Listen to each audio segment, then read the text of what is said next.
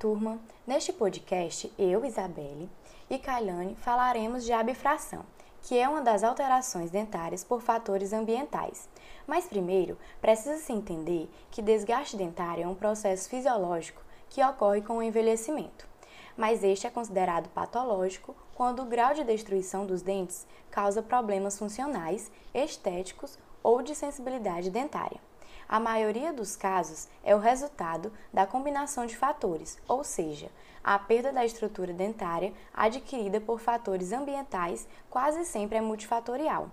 A bifração é um dos processos de desgastes dentários que consiste na perda de estrutura dentária devido a um estresse oclusal, provocando falha no esmalte e na dentina distante do ponto de pressão, por flexão repetida.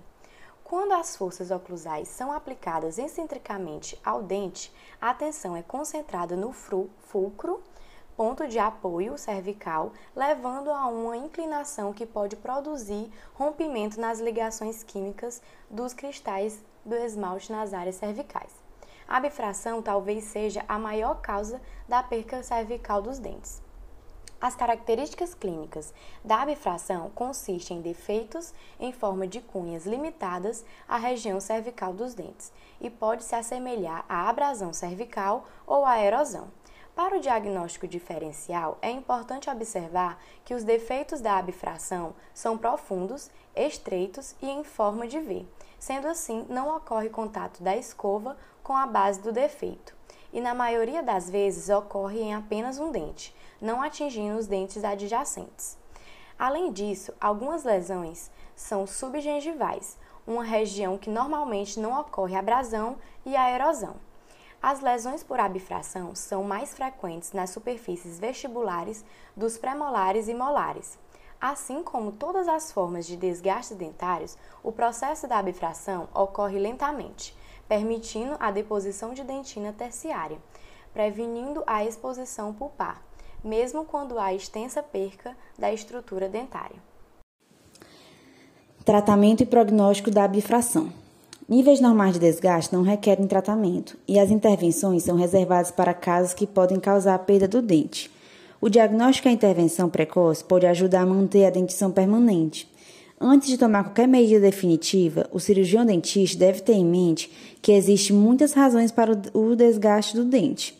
A falha em identificar essa interrelação é, resultará em manuseio impróprio e falha de qualquer tentativa de reparo.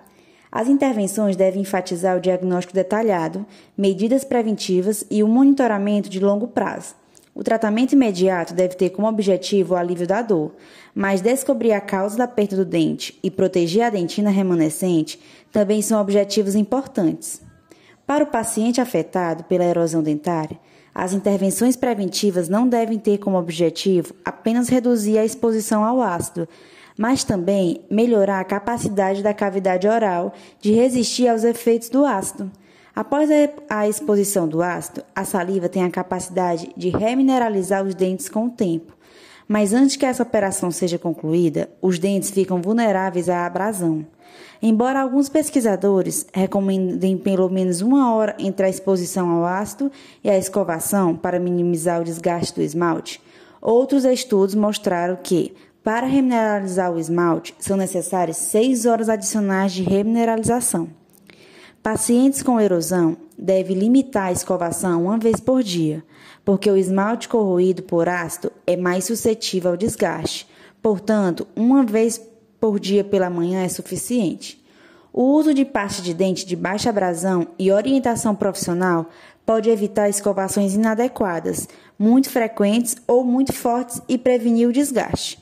Consumir substâncias tampão, como leite, queijo e antiácido sem açúcar, também é benéfico. Quando o desgaste ainda ocorre, o tratamento restaurador é um comportamento apressado, que deve ser adiado até que o paciente demonstre um forte interesse estético, não mostre resposta a técnicas sensíveis ou mostre um desgaste gradual incontrolável da sensibilidade dentinária. Uma vez apontados, os métodos de tratamento mínimos necessários para resolver os problemas devem ser implementados. Em lesões sugestivas de abifração, o ionúmero de vidro é recomendável por sua grande resiliência, o que permite que o material flexione com o dente.